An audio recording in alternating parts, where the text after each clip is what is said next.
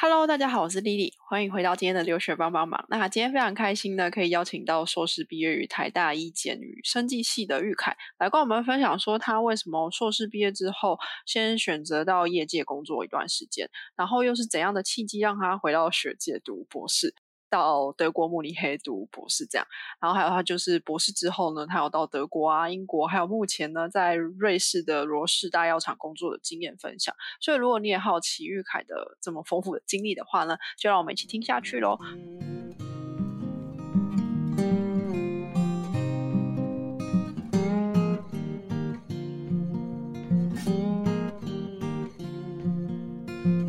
那首先的话呢，请玉凯先跟我们的听众打个招呼。OK，好，Hello，呃，大家好，就是呃留学帮帮网的听众，大家好，我是玉凯。那这次很感谢丽丽的邀请，让我有这个机会来这边，呃，跟大家分享我的求学跟工作的经历。那希望可以对大家未来的职业发展或求学发展有有帮助。那有机会的话，可以有更多的讨论。对，谢谢。嗯，OK，OK，非常感谢你的呃分享，因为你的经历真的超重超级丰富的。这样，那首先的话，我们先来聊一下，就是说，哎，你大学的时候。为什么想要读长庚的医检跟升级系？你们这个科系是这样缩写念可以的吗？还是这样？呃，对，就是我记得，呃，我二零零四年开始念大学，然后那个年代因为政府提倡就是生计发展，然后还有一些很多的呃计划要来提倡，然后还有推动台湾的生技产业，所以那个时候应该大部分读三类组的。同学可能都对生计，或是可能也不是三类组的同学都对生计有一定的向往，所以那个时候就是，呃，对，大学的时候就是念的是第三类组。那第三类组的话，通常大家的目标都是在医医科牙医，或是那个时候我不晓得药师是不是很热门，但是就医牙，医牙是那个时候最最热门的科系。那会进到长庚大学呢，其实也是刚好就是分数到了，然后就是就就就过过去念，对，那对吧？然后医技系的话。在那个年代也是改过蛮多名字，所以一开始一开始都是叫医技系，就是医学生物技术检验学系。那出来的话，大部分的人都是会去考国国家考试，那拿到医检师执照，那可能进步的就在医院工作。那我们是就是三类组里面就是几个有国家考试可以拿到证照的科系。那除了医技系以外，像护理系啊、直治物质，然后药学。呃，医学跟牙医都是都是会要需要考国考的。那在进入医技系之前，我也没有想那么多，就是刚好哎分数到了，那就没办法去医学系或牙医系，那就以后是药学系，那就去医技系吧。对，那也是还蛮不错，就是有这样的机会，然后进到医学领域这样子。对啊，OK，了解。那你最后有自己去考国家考试吗？呃，有的，对，因为那个时候长庚大学他们是蛮。注重就是毕业的毕业生几乎都要通过国家考试，那算是他们的一个 KPI。所以呃，每一年就是长庚一技系毕业的毕业生，就是拿到国考就通过国考考试的那个几率还蛮大的。对，因为学校也很注重在就是教育学生要怎么去通过考试。对，那我是有一检师的执照，不过后来就只有除了在当兵的时候呃用过它以外，之后就再也没有在 一检。就是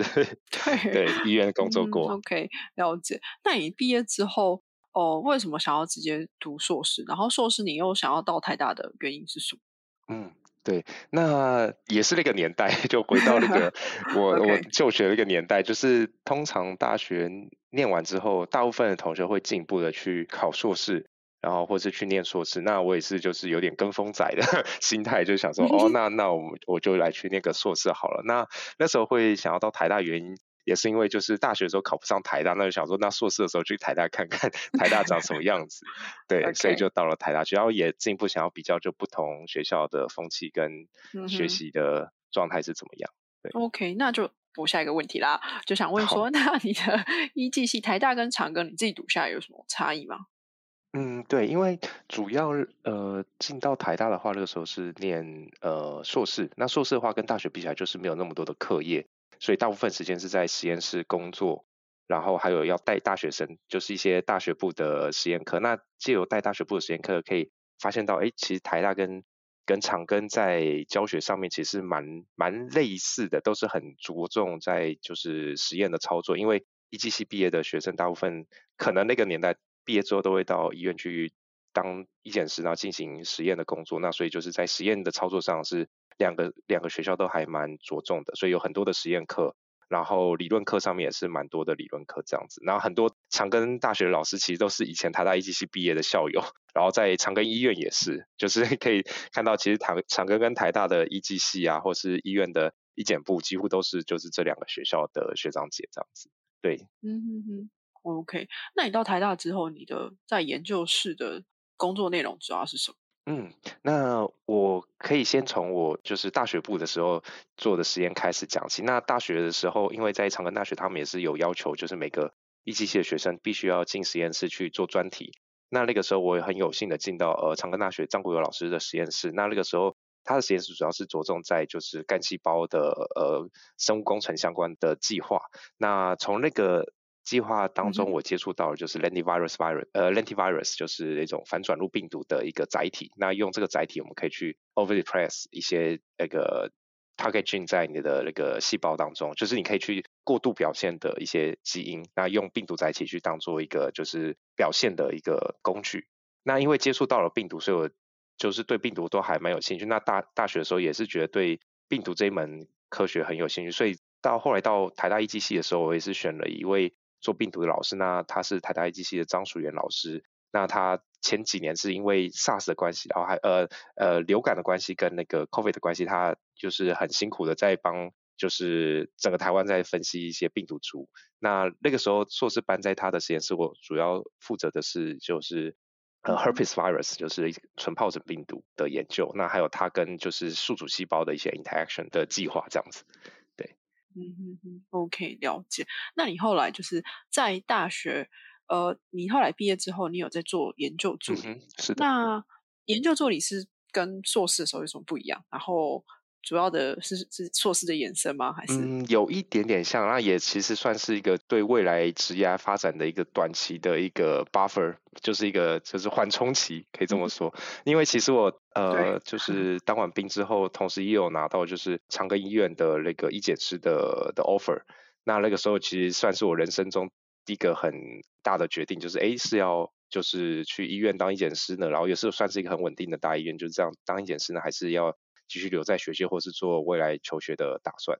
那那个时候，我就忍痛的放弃了 长庚医院的那个医检师的的正职的的缺，然后就回到硕士那个硕士指导老师张水老师实验室，因为我想要进一步的去把呃一些硕班所做的东西，那做一个完结，那看可不可以发发表文章，然后也进一步的想要思考说，哎，那未来到底是想要做什么？所以，那在台大医院当助理的时候，呃，可以进一步接触到的是疾管局的工作。因为在当硕士生的时候，可能不一定会碰到这种业务。那那个时候在当研究助理的时候，同时也有帮就是老师在处理一些就是疾管局所所合约出来的一些实验的简体的分析，然后结果的的报告这样子。对，所以算是哎增加了更多的一些实验上的经历跟技能。对，嗯哼。那你当初如果是想说要发个 paper，你那时候没有想说，哎，那可能研究助理这个缓冲期结束之后，就直接去读博士之类。为什么你反而没有往研究方向前进，而是再回到就是我们台湾的美商药厂从事品质工程师这个工作？对，很感谢感谢这个问题。对，因为我 我可以说，就是纵观我这个这一这一路走来，我其实是一个没有没有事先预定目标的一个 一种人，所以我就是哎走到哪里，然后想要做什么，然后就看说哎那当下的心情中，这样这样有点其实有点不好，所以让我有时候可能会绕了很多很多冤枉路。那就是如果。的呃，听众如果有经有明确的目标，那就是往你的目标前进，这是最好的。那就是我的话，就是看哎当下有什么样的机会，然后有什么样的心态。那所以其实，在做了研究助理做了一段时间之后，我会心中有萌生哎想要去业界看看，就是台湾，因为那时候都是一路就是求学上来，没有进过呃就是生技业界，不知道业界他们是在做什么样的工作。然后那个那个当下也想说，哎那可以跳出学界，然后去业界看看，嗯。可以是不是适合自己的？那所以那个时候也很感谢，就是那个时候在竹南有一间公司叫 Impax，就是叫易邦制药。那现在它已经被宝瑞制药，就是 Boras 呃 Therapeutics 给收购了。那那个时候给了像我这种就是刚从学界出来的新鲜人一个机会，那进入到他们的公司去做 Q Engineer。对，然后在那边其实也算是开了个眼界，就是。呃，业界在做的东西跟学界在做的东西是不太一样，至少是在就是在药物生产这块，因为我那个时候过去的时候是负责厂房，呃，就是生产的制程相关的 QA，那所以我要负责的法规就是 GMP 相关的法规。那这些东西都是之前在大学可能不会教到的东西。我不晓得现在的的学校是不是有更进步的教一些诶业界需要的技能，但在那在我那个年代，它是就学校是没有教，所以我也是从在工作当中就是逐渐 pick up 这样的技能。对，OK，了解。可是那。Q&A 这个东西你都没有教，或是跟硕士、跟研究助理的工作经验都没有关系吗？还是还有一些应用？完全完完全全没有关系，因为 其实我也是很有幸，就是呃，Impact 那个年代的 Impact，他他们愿意就是给就这种新鲜人一个机会，所以大部分公司的主管们他们都是还蛮有经验，有可能是从 Pfizer 或是从当时的 Eli Lilly 所呃过过来的一些就是主管，那他们都是在这一块领域是很有。很有经验的前辈，那他们也就是一一路上这样子教导我们这些新鲜人，完全从完全没有 GMP、GXP 相关的经验，然后到哎知道说哎法规要怎么看，然后法规要求的文件跟要做的东西是什么，然后一路一路这样子成长上来。所以我其实还蛮感谢那一段时间就在 Impact 的这个经验，让我哎对业界有更初步的了解，就在制造端，就在后端这样子。对，嗯哼，了解。那你当初就是想说在台湾找工作的时候，你没有想说？回到嗯医院去当医检师吗？为什么是想说跳到 QA？对，因为那个时候就想说啊，我如果已经决定就不要在医院的话，那我就是试试看在业界怎么怎么这样子找工作，然后看 A 可以做什么。因为那个时候那个年代在台湾，可能我找我主要找的是北部的工作，那所以就是选项不多，所以或是可能也因为我是就是新鲜人，就是刚毕业新鲜人，所以没有太多的机会。但是一旦进入到这个业界，你就会发现，哎。其实后来也有很多工作机会会跑出来，所以如果听众们有想要进入业界的话，我觉得呃我可以推荐的一些方法就是，可能现在在学期间就应该有很多的这种实习课程或者是实习的 program，那可以尽量的去跟业界做这样的实习，然后可以增加你的经历，然后履历上也可以诶表现出你有在业界工作的经验，那这样会比较好进入产业界，或是可能找一些诶就是台湾的呃。公司，然后他是愿意接受新鲜人的，然后去对找一个 entry point 进入到业界这样子。嗯哼，OK，对，有实习的话，我觉得是相对的有帮助的。没错，没错。那再来的话，就是说，诶，那怎么样的契机让你在工作了可能两年左右，在药美商的药厂工作一段时间之后，你为什么想要再出国去读博士？嗯哼，嗯哼，对，那又是我人生中另外一个就是很大的转捩点，那也是可能造成我现在。造就我现在可能还一直留在国外，还没有回 台湾的一个一个契机。那那个时候在 Impact 做两年的 QA，我是觉得呃在工作上都是还蛮有挑战。那就是工作内容也是很有趣，因为是可以接触到不同面向的药厂的生活。那但在我心中，我觉得我自己本身可能还是一个喜欢在呃研究领域，就是或是在实验室工作的的的人。对，所以 QA 的话，大部分都是就是比较是。办公室的工作比较多，所以大部分时间是呃，就是审查文件啊，或者写文件这样子。那就是我觉得这个工作很很不错，但是我还是比较 想要做动手做一些东西。然后后来也想说，哎，可以出国看看，因为从小就是出国念书，可能都是我们那一辈人的一个想象。但是对吧？就想说，哎，刚好有机会，那就对出国看看这样，所以就就就决定到德国去。对对，那决定到德国去是为什么又以德国为目标？嗯，对，因为那个时候同时也有在看美国的的学校，然后跟一些职缺。那大部分台湾的学生，可能我那个年代的话，大部分都是会到美国或是英国去，因为毕竟是英语系国家。那那个时候会到德国，也是因缘巧合，刚好在网络上看到了一个，就是呃一个德国慕尼黑大学的博士生的 position。然后他们要做的东西是细胞内的一些离子通道跟那种 intracellular trafficking，就细胞内胞器移动的一些专案。那这个的话，跟我当时在硕士班所做的题目又很算有一点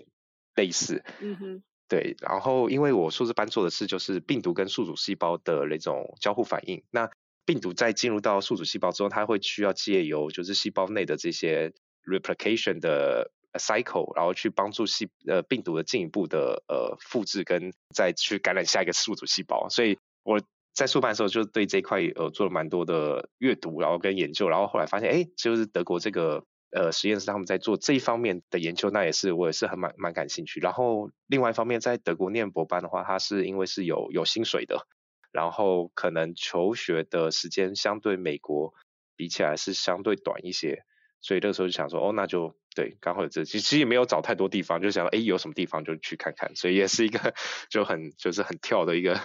决定，然后就决定到德国去。嗯，那我比较好奇，说你刚才在网络上无意间看到，是是怎样去看到的？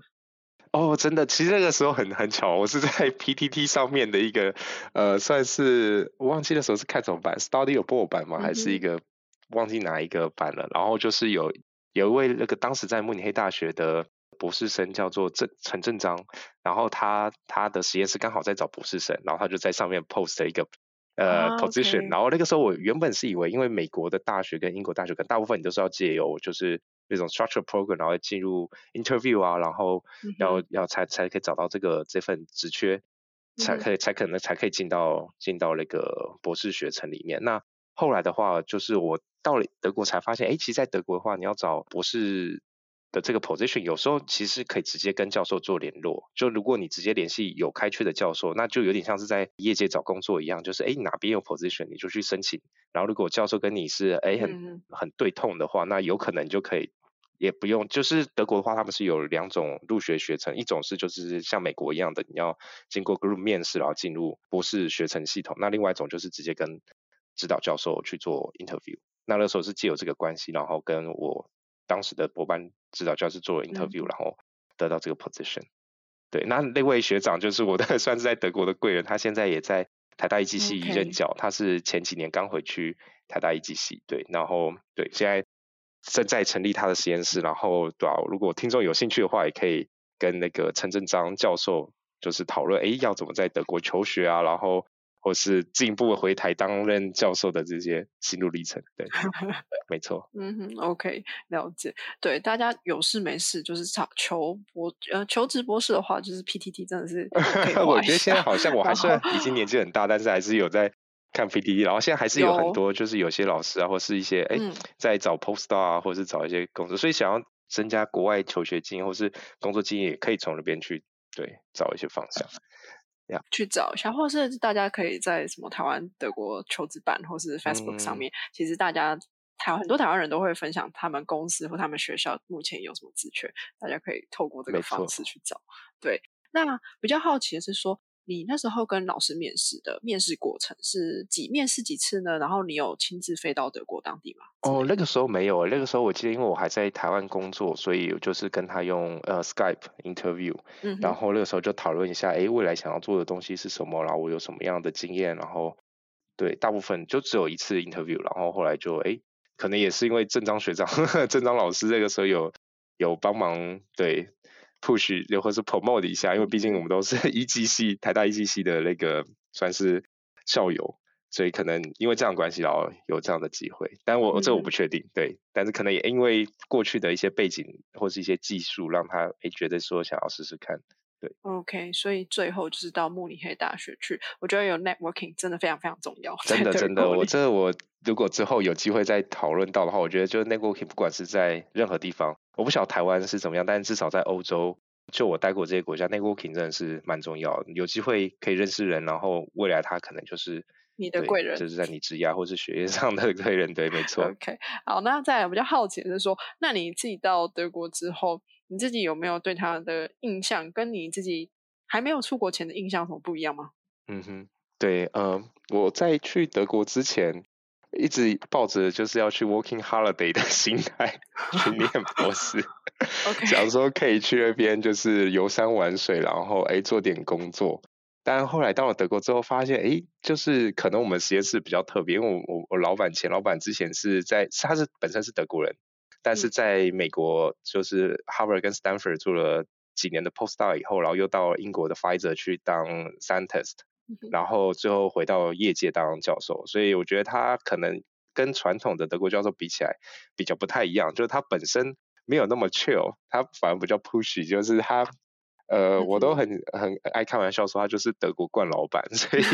到了德国去哦，就是原本想象的要 working holiday 的那种感觉，可能就大概减少了一半。所以 对，因为实验室跟台湾比起来虽然没有那么台湾实验室那么的精实，但是也是相对精实，跟其他德国实验室比起来，嗯哼，对，所以大部分时间都是在在研究室做做研究。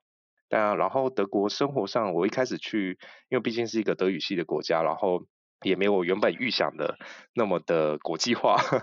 所以一开始的前半年生活上算是蛮。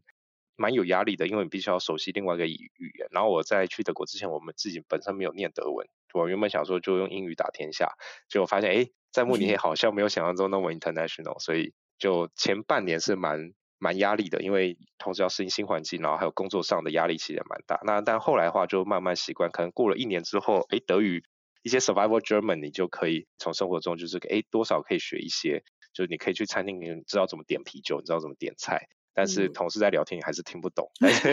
然后，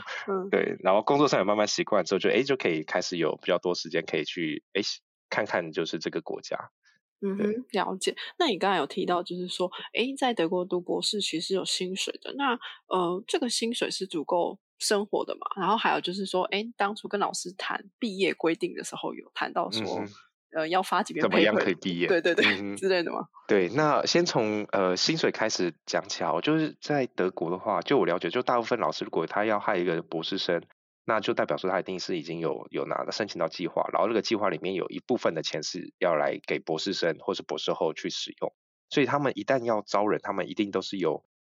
足够的经费去 support 去去支持这个博士生。有就一直到他学术学业结束前的这一段时间的薪水，所以我我是有听说，就在美国的话也是是有奖学金这样的，只端奖学金的话比较不是那么稳定。就如果老师可能哎计划没了，或是呃计划比较拮据的话，那这奖学金可能就会没有。但在德国的话，他们是规定就是一旦是博士生被招进来，那他在求学这段时间都是必须要有薪水。那薪水的话是以就是博士后的薪水可能去。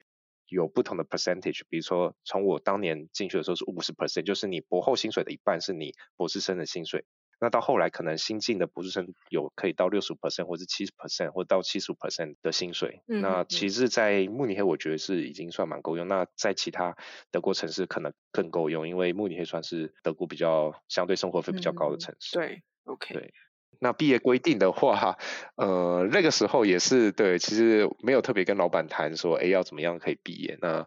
嗯，因为就是看老板 开不开心，愿不愿意让你毕业。那我我那个时候是在一个大的研究，算是一个研究 group 里面。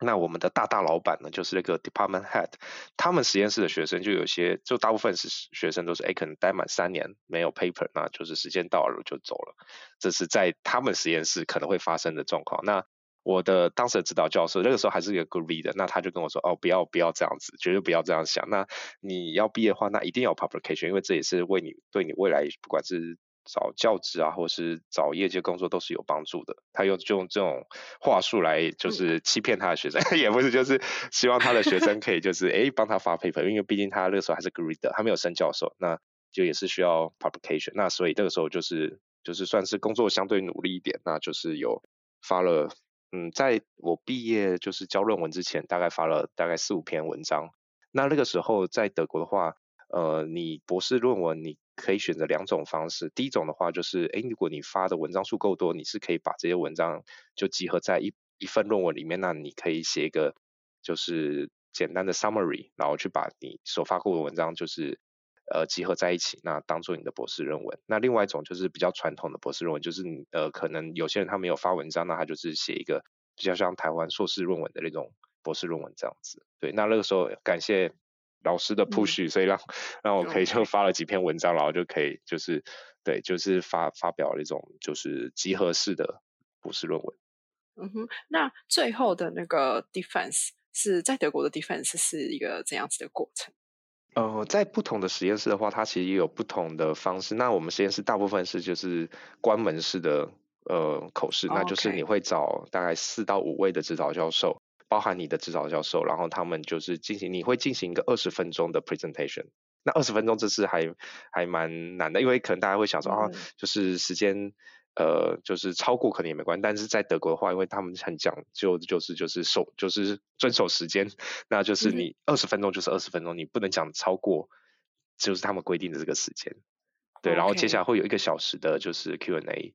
然后结之后就结束了这样子。对，嗯嗯嗯，OK，了解。好，那再来的话就是比较好奇说，诶，那在慕尼黑，你刚才有提到说在慕尼黑算是比较贵的城市，那你读书下来之后，你自己觉得你的生活开销会很贵吗，或是什么之类的？嗯，对这个的话，我觉得是现在可能物价又在上涨，因为最近那个欧洲的那个 通膨指数蛮高，然后德国好像经济也有嗯点惨，所以我不晓得现在是怎么样。但就我当时的话，我是觉得如果省吃俭用的话，就是博士生的薪水是还蛮够用的，而且你可能还可以存一些钱，然后或是你可以去别的国家旅游。那我那个时候是还有就是借这个机会，就是对啊，就 working holiday 到 别的欧洲国家去去去旅游这样子，对。OK OK，那呃说到 holiday，我比较好奇，你一直提到 working holiday，以德国的博士生来讲，嗯。你们是一年会有几天的连呃那个所谓的特休或者什么之类的吗？嗯嗯，特休的话就是一年是三十天，就从你一开始加入实验室开始就是三十天，所以这也是很让我惊讶的那个文化差异。对，因为我之前在台湾工嗯作的话，第一年是七天，然后接着可能你工作满三年，然后变十天这样子，但是在德国就是一开始就是给你满的三十天，所以很长时间是假期是用不完，然后你就带到下一年，然后再带到下一年，然后到最后你就可能。离开前是有两个月的假期，然后你也不知道怎么用，这样你可能就把它都放掉。哦对，OK，但它可以累积不错啊、呃，就是看对看不同的地方的规定。嗯哼哼，OK，好，那再来就是说，你博士总算毕业之后，嗯你为什么想要继续留在慕尼黑大学去做博后，没有想说直接进入业界？还是你那时候还在考虑？呃，对，这又有点回到 就是当时在做研究助理的那种感觉，就诶，很像是一个缓冲期。因为其实念完博士之后，我那个时候就还是很想要进业界，因为我觉得留在学界的嗯话，我自己本身可能对没有办法符合那种就是期待，因为对吧，很怕自己会去误人子弟，所以就想说，哎，那还是回到熟悉的业界去。那毕竟在台湾工作过，然后也有一些工作经验，就想说，哎，来看看欧洲的业界在业界工作是怎么样的状态。所以那个时候就是边做博后，就同时要把手上的计划结束，然后发 paper，那进步就在找欧洲的工作。嗯哼，可是你做博后，你没有想说到，比如说其他国家去？嗯，对，那个时候没有特别想过。对，有同时也有在呃，对，后来也有找到其他国家的博后，那那就是后面的发生的事情。对对对，所以就是在在慕尼黑大学的时候，就想说，哎，就把手上的工作结束，那同时找可能先看看德国的工作，对，然后没有想说要到别的国家做博后。对，OK，了解。那博士跟博后的转换的有什么工作内容上有什么差异？然后再来是签证上面会有什么转换吗、之类的？对，那博士的工作的话，跟博士生比起来，那他可能你要负的呃责任就更多，你可能同时还要带博士生，然后你可能要帮老师就是写 paper，然后或是 review paper 或是写计划，对，那就是然后或是可能跟其他 cooperator 去做讨论这样子，或是去嗯参加研讨会，然后报告你们实验室的东西，所以要做的东西会比在做博士生的时候要来的多。那签证上的话，也跟学生签证比起来就不一样，因为你你拿到博士学位之后，你的薪水就可以拿博士后的薪水，那博士后的薪水就已经符合德国他们就是提供蓝卡的那种呃签证资格。那所以我嗯后来念完博士，拿到博士后的呃职缺，我就是拿蓝卡签证。那也是因为拿了蓝卡签证，所以我又在博后结束之后工作了两三年，然后我就拿到了德国的永居，就永久居留权这样子，所以算是还不错。对嗯哼哼，了解。可是那呃，你这边的博后是做了八个月嘛？嗯，差不多。那你就可能也透过这八个月在找工作。那你后来是怎么找到就是在慕尼黑的一些业界的工嗯作，去做一个 study director？主要在做什么？OK，那先找先讲找工作这一块好了，因为那个时候其实还嗯蛮困难的，在德国找工作，大部分的公司都会希望你有一定程度的德文水准。那嗯我那个时候因为就是很懒惰，所以没有认真去学德文，所以很多公司他们的 position 就是或是 interview，我去去去给 interview，然后他们会觉得，哎，你的技能或是你的 skill 上面，或者你的工作经验上面都是符合这个 position，但可能就是因为你语言的关系，那就是他们可能会更倾向找会讲德文的人，所以那时候是在德国找工作嗯有点，就是也是有点挫折的地方。对，那就是可能如果听众有在德国工作的话，或者在生生技领域德国生技领域工作的话，就是可以诶，就是努力把德文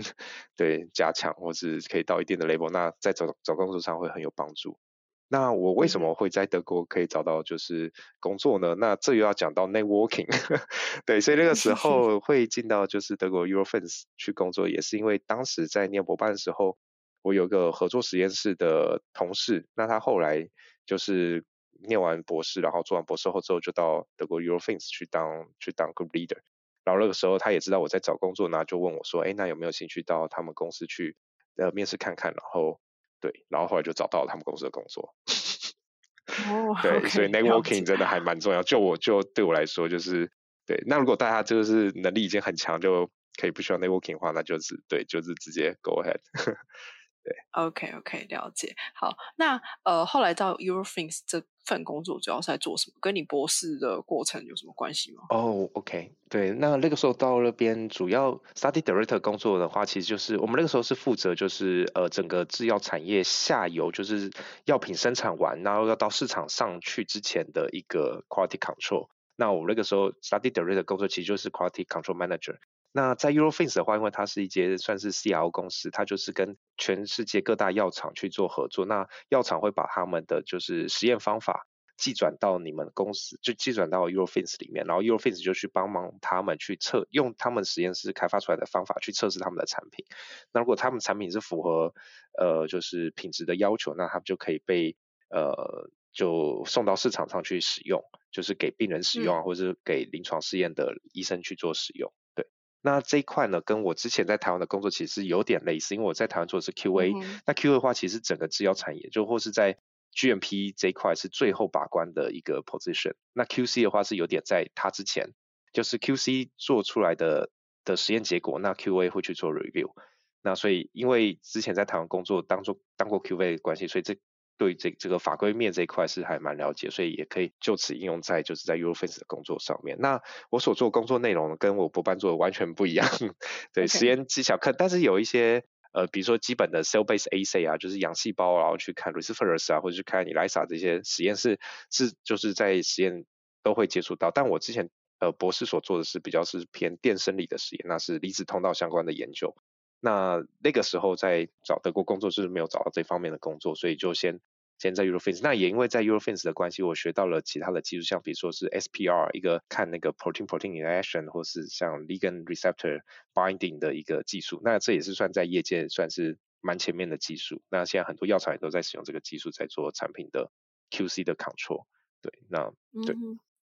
OK，了解。那你是这一份工作结束之后，在 Eurofins 做了一段时间之后，就拿到永居了吗？还是怎样子？呃，对，是的，是的。OK，那你拿到永居之后，为什么你要跑到英国工作呢？对，对我就又又抱着一个 working hard 的心态，没有开玩笑，就是其实那个时候在德国工作两年，大部分两年之后。那个时候其实有想要就是提出升等的要求，那就是在 Eurofins 想要去做一个 promote。那我觉得我的呃年资跟资历跟经历都已经算是符合，就是可以晋升的那种要求。然后我就跟跟主管讨论说，哎，那有没有这个机会可以变成，也可以成为一个 leader 或 team leader？那那个时候主管是跟我的回复是说，哎，就是你的所有的表现都已经是很很 meet 这个 criteria，但是就是可能因为德文。又是因为德文这一块，所以他们觉得就是可能要增进德文才会。因为虽然在 Eurofins 它是一个国际公司，但是在慕尼黑的那个 site，他们大部分很多其实公司内部文件都还是德文，SOP 有些都是德文。那主管们他们在讨论事情，其实有时候也是用德文，因为大部分的同事也都是德国人。那然后呃，operation 或者是 analyst，他们也都是大部分是以讲德文居多，所以你在跟同事在沟通的时候，比如说是实验员，哎，他们实验出了一些问题，那你要帮他们 troubleshooting 的时候，你可能也是需要用德文去跟他们沟通。那这一块就是因为对德文很烂，所以这一块可能在工作上会比较吃力一点。那我大部分都是靠谷歌帮我翻译文件，然后翻译我想要写的信，跟翻译我想要跟同事讲的话。所以那个时候会想要到英国，就是刚好看到英国，哎，那个 AstraZeneca 他们有一个 position，那他们的 position 呢，刚好就是做的是我博班做研究时候所用的技术，就是 electrophysiology，就是 patch clamp 电生理的一些实验的技巧，然后，然后又是一个讲英语的国家，然后那个时候就想说，好吧，那去那边试试看。对，OK，了解。所以你是看到的机会。那关于申请上英国这个工作的时候，你那时候面试上面有什么？跟德国比较不一样的地方吗？嗯，对，因为那个时候的话，就是因为在英国，在 A 字里面就是可能就没有任何的 connection，所以就算是有点就是直接就是去去丢丢看，然后看有没有这个机会。然后因为刚好工作内容跟我博班所做的技术是很很 match 的，所以然后就对，就因为这样子拿到了可能拿到这个工作。但后来进到了公司以后，发现我当时的 line manager 跟我博班的老板。很巧是他们以前在 Pfizer 一起工作过，在同一个 group，所以我不晓得是不是对我 line manager 看到我是他实验，所以我博班老板实验室出来的学生，所以就可能哎，这但这个是我不晓得的，对，这个是我不确定。OK，好，那到英国的话，你主要的工作内容是跟博班有相关，但是主要在做什么？这样业界来讲，嗯哼嗯哼，那个时候的话，其实我做的其实跟 Eurofins 的工作有点类似，我们是，但是算是。公司内部的一个 QC 的 department，我不能呃，可能不能这样说，我们算是新药开发部门的里面的一个部门，专门在做药物独立的研究。那因为在药物上市之前，他们会需要经过很多的不同的 AC，然后去 check 说这个药他们会不会有肝毒性、心脏毒性、脑毒性，然后神经毒性或是一些免疫毒性。那我们的主主要是做的是肝毒性、细胞毒性跟心血管毒性的研究。那因为心血管的部分呢，有很多离子通道，他们会去影响到你心率的呃，就是心脏的动作电位。那如果这些药物就是不同 project team 来的药物，他们有可能会去影响到这些离子通道的功能的话，那就会造成心血管的就是那种心律不整，那有可能会造成病人的那个心心衰竭。然后就造成这个药物可能会没有办法通过临床试验。那我们的工作就是在新药开发的前期，把这些风险给评估出来，然后给不同的 project team 去有一个呃资料说，哎，他们的药物是不是安全的，是不是可以走往下走，进入到临床试验？对，那这是我在 A J 主要的工作。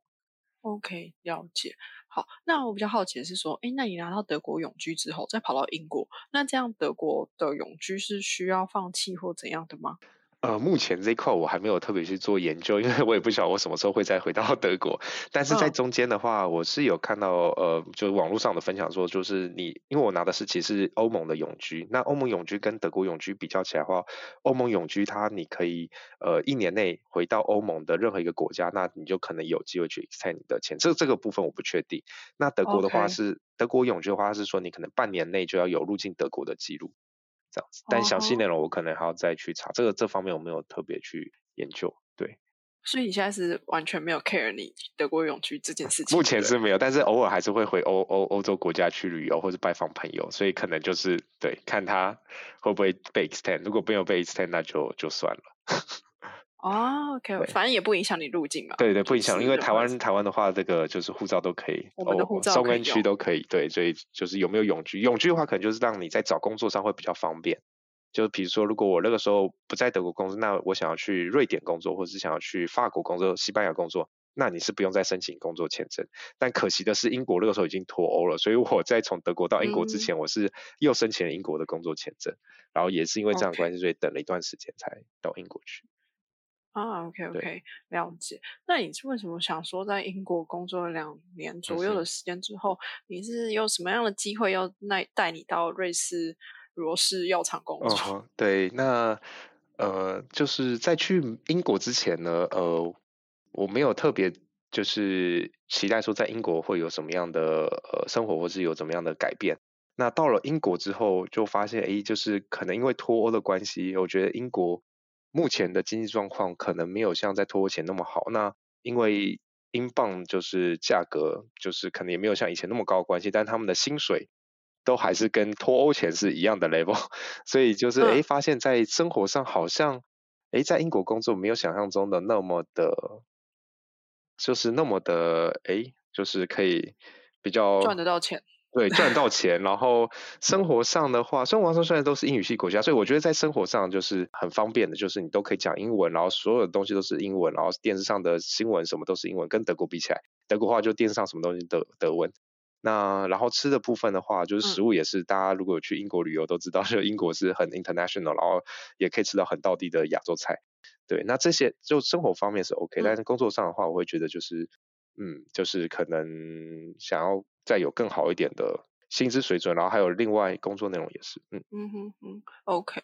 对，那所以到英国，可能你想要追求比较高的薪资水平，所以你来到了欧洲整个区域，瑞士 最贵，然后最可能薪资是真的比较最高的一个地方了。那你是怎么找到这瑞士的工作？在身份上面有什么？我所谓的身份是你的签证上面有遇到什么问题之类？呃，对，那因为瑞士他们不是生根国家，那所以我的呃欧盟蓝卡也没有办法。在瑞士使用，所以当时还是也要申请工作签证才能来瑞士工作。那会找到这个工作的话，也是因为这个工作内容是更完全是跟我之前博班所做的方向是一致的。那其实我之前在念博班，然后做博后一段时间，就很想要找业界有没有就是做我博班领域的这种机会。那因为可能那时候想说，这个这个领域有点走的还算是可能在业界呃在学界还蛮前面，所以业界可能不太有太多公司可以。可以做这样子的研究，所以那个时候才想说，哦，那先去 Eurofins 去进入到业界，然后再看在业界找工作，可能就是不用不不再做博士的东西。但是在工作这段期间，我一直都还是有在去阅读，然后跟精进就是这个领域的的研究。所以后来找到 AZ 的这个工作，其实我是觉得还蛮开心，也可以再用原本博班的技术去做一些新药的开发。那在那个在 AZ 的时候，其实我也有跟就是主管去提案一些就是新的想法或者新的新药的。目标那是可以，因为我们都是在做离子通道这块的研究，那是不是可以在 A G 去做这样的新药开发？那主管那时候给我的回复是说，因为我所提出的提案可能比较是偏向是神经科学领域的目标，那 A G 在那一块他们比较着重的是呃肿瘤，就是 oncology 相关的的研究。那 neuroscience 这一块的话，他们公司不是他在他们公司的目标当中，所以他们可能觉得这这个新提案会蛮。蛮困难去得到 approval，然后去得到呃去得到投资的，所以这也是我会想要从 A 字再换到 Roche 的一个原因之一，因为就是我想要做的东西就更纯研发的东西，在 A 字可能是没有办法现阶段没有办法做到。那在罗氏的话，因为他们是一个很着重就是神经科学研究的一个公司，那他们也花了很多钱，虽然去年很多都打水漂了，因为他们临床试验失败，所以但他们还是持续的在投资研发，然后去做神经科学相关的研究。那在那个时候看到这个工作，他们就是要做呃，我当时博班所做的研究领域的那些新新 target。那所以我觉得这就是算是一个 perfect match，就就是哎，那我有机会可以真的可以哎，把我当时在博班想要做的东西哎，那在业界去去实现它。对，那这是我最大一部分原因，想要来到罗氏，然后想要来瑞士工作的原因。对，嗯，那你在嗯确定要申请这个职权，然后。到拿到 offer 的过程是这样子的，也有透过 networking 吗？或是哦，这个也是，这个也是这种工作，就是在 AZ 跟罗氏这两份工作，就是真的就是完全是看就是 CV 然后跟你的工作经验去去做申请这样子，对对对，那嗯嗯，那刚好就是很刚好就是就是他们要的呃技能跟要的经历就是我我所具备的，对，那就是得到这个工作。那那个时候的话是有先呃。大概有三轮吧，就是第一轮是跟我的 line manager interview，然后再来是跟 department head interview，然后最后有一个是 on site 的 interview，就在在直接来那个瑞士的巴塞尔他们的 headquarter 去做 interview，然后给了一个 talk，然后跟他们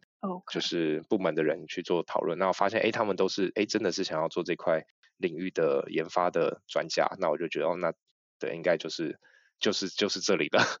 对，应该就是对。嗯哼哼，OK，了解。那就是说，那工作语言上面呢？因为瑞士可能也很多工作语言，然后你自己自己适应嘛之类的。对，这也是我要想要来瑞士之前的一个很大的决定，因为毕竟我已经为了语言的关系从德国跑到英国去，那现在又回到欧盟大陆，然后又是一个瑞那个德语区的瑞士，那会不会在语言上会有一些困难？那其实真正来这边，我现在。到瑞士两个多月了，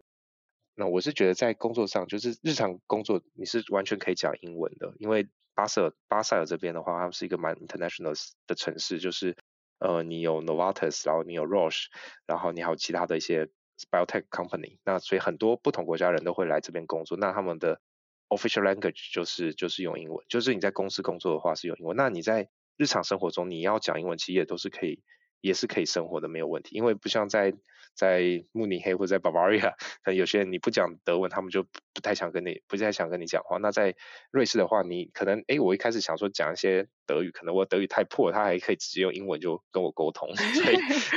对，所以我觉得在这边是还蛮对，蛮 OK，就是语言上可能不会是有压力的。对，嗯哼，了解。好，然后嗯，那在身份上面，当初可能 HR 帮你申请的时候，有花很多时间嘛？嗯，对。但是像在 AZ 或这样在 Roche 这样的药厂的话，他们都是会有一个专门的 HR team 去帮你做身份上的申请，所以你自己本身是不需要去担心。对，但是就是在英国、在瑞士都是需要有另外再申请工作签证。嗯哼，了解。好，然后再来的话，就是说，那你自己在这么多国家工作后的心得感想是什么？台湾啊、英国、德国、瑞士这样子。嗯，OK，呃，我已经离开台湾快十年了，所以现在可能不晓得台湾呃的状况是怎么样。但我当时在台湾，我觉得我也还蛮幸运，就进入到了呃一一邦的话，它算是一个蛮有制度的公司，然后工作的呃气氛跟同事都还蛮好，所以其实当时会。想要离开台湾，单纯就只想去看看国外长什么样子。那现在到出国之后，一到德国之后，我就觉得哦，台湾真的是超级好的，就什么都很方便，然后对又有人情味，然后又很生活也很方便。那对吧？但是在生计领域这一块的话，我不晓得台湾现在的发展是什么样。所以未来如果哪一天想要回台湾的话，可能就是希望哎有机会可以把在国外的经验带回去，然后就是帮助。台湾的生技产业去做，就是更进一步的发展，然后跟学习这样子。对，那在英国的话，虽然我待的时间很短，所以也没有办法讲太多。但是我觉得在英国的话，就是生活会比在德国呃更丰富一点。那但是英国的话就没有山跟水，就没有没有那么太漂亮的风景，跟慕尼黑比起来，因为之前在慕尼黑的话，我就是住在阿尔卑斯山附近，所以想想要去爬山都很方便。那在英国的话，我住的是剑桥，所以变很平，就是几乎都没有山。但如果你想要哎有很多彩多姿的生活，或是呃英语的环境，然后也很国际化的都市，然后对就可以考虑去英国。那对那瑞士的话，我现在也才刚来，但我觉得瑞士给我的感觉跟在慕尼黑蛮像，跟在德国蛮像，可能都是因为德语区的国家，所以这边很干净，然后很整齐，然后大家工作态度是很就是比较一板一眼吧，可以这么说，就是。但我也很喜欢这样的一板一眼的工作态度，因为你可以确定说大家是可以把事情做好的。这是我在德国跟在瑞士工作后的感觉。呃，然后就像他们的技术员都是非常非常有经验的技术员，他们做出来的实验结果是可以美到就是你呃系统会判断说，哎，你是不是只做一次实验，没有做三重复这样子的精准度。所以这是我觉得很让我很印象深刻。所以我觉得现在待下，我觉得每个地方都有各自的好。与可能有一些呃要改进的地方，那就是每个人感受也可能不一样，所以就是有有兴趣的话，都是可以到处去体验这样不同国家的工作生活跟环境，然后你会知道哪一个地方是最适合你的。嗯哼哼，对，了解。那你刚才最一开始你有提到，就是嗯，可能你是随着机会在走的人，但你你会觉得自己绕了弯路，呃，浪费了时间吗？还是回头看来你会觉得过去这些经验有什么？带你给你好或是不好的之类的，我很喜欢，很很感谢你有这个问题，对，因为这也是我就是在这段时间一直一直思考，就到到底我走这些路到底是不是有用的，或是到底有没有在浪费时间？那就是我很喜欢，就是 Steve Jobs，就是贾博士，他有一句话，好像他曾经给过一个不知道是加州哪一个大学的毕业生的一句一个就演讲里面，他有一句话，就是说，就是当你呃往从从你现在往后。往回看看你呃走过来这段路上，你会发现，哎，你走过的每一个点，到最后可能是可以用线连起来的。对，那我是觉得，就这在我的就是求学跟工作经历上，好像还蛮重要。就是我觉得，哎，呃，不同阶段到下一个阶段，就是每一个阶段中间，它都是哎有一些关联。就像我可能呃。大学做的是病毒载体的研究，然后到硕班去做病毒研究。那病毒研究因为有跟宿主细胞的细胞内的一些胞器移动有关系，哎，那就借由这样的关系找到了博士博士的这个研究专题。然后在台湾业界工作的经验，可能连到我之之后在德国业界的经验上，经验上是会有一些累积的。然后也因为我博班的的工作，让我找到了英国跟瑞士的工作。那所以我觉得，就大家可。都可以在就是人生生涯上就是找到哎，就是不同阶段的一个 link，然后就把这些 link 就连在一起，那这就是你人生的轨迹。那我觉得可能嗯，对我来说，我自己还是觉得我有时候浪费了蛮多 时间在在思考到底要怎么走，但是我觉得可能对吧，都是还蛮有意义的。只要你有学到东西，每个阶段有学到东西，那你就是没有在浪费你的时间。嗯哼。了解，至少现在的你应该是不会后悔，呃希望是当初拒绝掉 拒绝长庚大呃长庚医院的那个，说不定还是会后悔去看看，就是同学们在长庚医院做的，对啊，就已经当上主管了，或是有了美好的家庭，然后我现在还在国外当流浪汉，可能对会有一些差异，嗯不知道，但是就对吧、对，嗯，每个人的取舍对，每个人取舍不一样，没错，就、嗯好，那最后一个问题就是想说，可以给想要我们的听众，如果他想要到欧洲工作，尤其是想要在生技领域啊，或是三类领域工作的人，一些建议吗？嗯，呃，我觉得就是如果有机会的话，都可以来来国，不管是来求学或是来工作。来工作的话，我不确定直接从台湾来欧洲工作是不是那么的容易。但是如果是求学的话，那现在应该有很多的机会，就是台湾的学生想要来欧洲工作都是都是有机会的。那那我我现在在就是 Roche 的这个。呃的部门的话，我们有提供一些像一些 internship 的工作。那未来如果有一些资讯的话，也可以再分享给大家，就是一些就博士生啊，然后可以来做一年的的实习，在业界做实习，然后可能去做一些专案，然后或是博士后研究员，然后如果想要来罗氏当博士后的话，也是会有一样相关的经验的的的机会这样子。对嗯哼，OK，如果有听众有这个呃有这个想法的话，欢迎就是 可以好好的去把握这个 network 这样子。对，希望有 对有帮助到大家，希望有机会帮助到大家。对，嗯，OK，好，那今天就是非常开心，玉凯跟我们分享他这么多的经验，就是真的各国的经验非常丰富。这样，那我们今天的访谈就到这边喽，谢谢玉凯好，。谢谢谢谢丽丽。